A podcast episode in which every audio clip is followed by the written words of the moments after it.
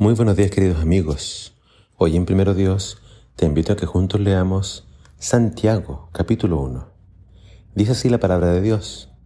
Hermanos míos, que les dé gran alegría cuando pasen por diferentes pruebas, pues ya saben que cuando su fe sea puesta a prueba, producirá en ustedes firmeza. Y cuando se desarrolle completamente la firmeza, serán perfectos y maduros, sin que les falte nada. Si a alguno de ustedes les falta sabiduría, pídasela a Dios. Él se la dará, porque Dios da a todos en abundancia, sin hacer ningún reproche. Pero debe pedirla con fe, sin dudar, ya que el que duda es como las olas del mar, que el viento agita y lleva de un lado a otro. El que es así, no piense que va a recibir alguna cosa del Señor, porque no es capaz de tomar decisiones, ni es constante en lo que hace. El hermano de condición humilde debe sentirse orgulloso de lo mucho que vale, y el rico de su humilde condición. El rico se marchitará, como la flor del campo. Cuando el sol sale, seca la planta con su calor intenso. A la planta se le marchita la flor y pierde su belleza. Así se marchitará también el rico en todos sus negocios. Dichoso el que permanece firme durante la prueba porque cuando la prueba es superada, recibe la corona de la vida que Dios ha prometido a los que lo aman. Nadie debe decir, cuando es tentado, que es Dios el que lo tienta, porque Dios no puede ser tentado por el mal, ni Él tampoco tienta a nadie. Al contrario, cada uno es tentado por sus propios malos deseos que lo arrastran y seducen. Los malos deseos dan a luz el pecado Después, cuando el pecado se desarrolla completamente, da luz la muerte. Mis queridos hermanos, no se engañen. De lo alto nos viene todo lo bueno y perfecto. Allí es donde está el Padre que creó todos los astros del cielo y que no cambia como las sombras.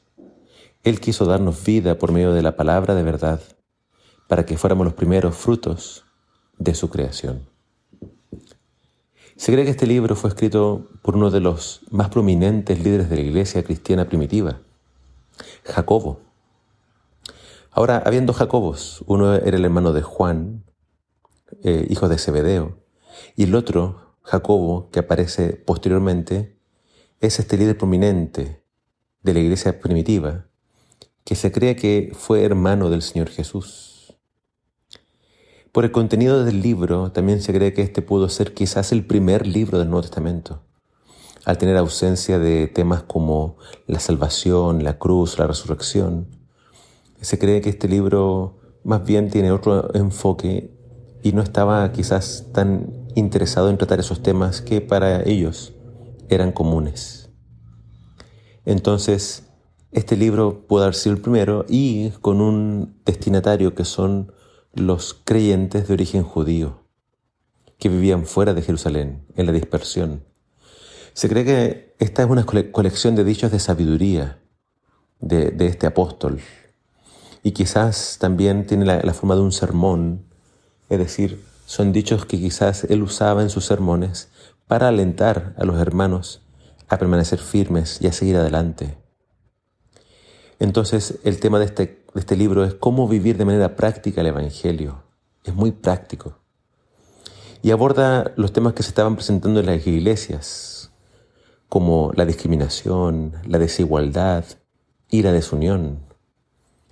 Eh, Santiago va, a abordar estos temas, pero desde la, desde la perspectiva de la sabiduría sapiencial.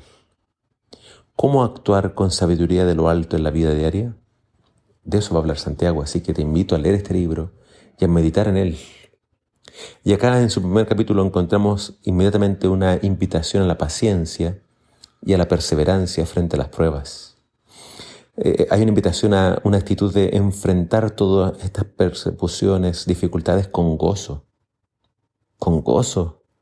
Sí, porque no hay que fijarse en el problema, sino en lo que el problema puede producir en nosotros, que es más oración, que más fe, más dependencia de Dios.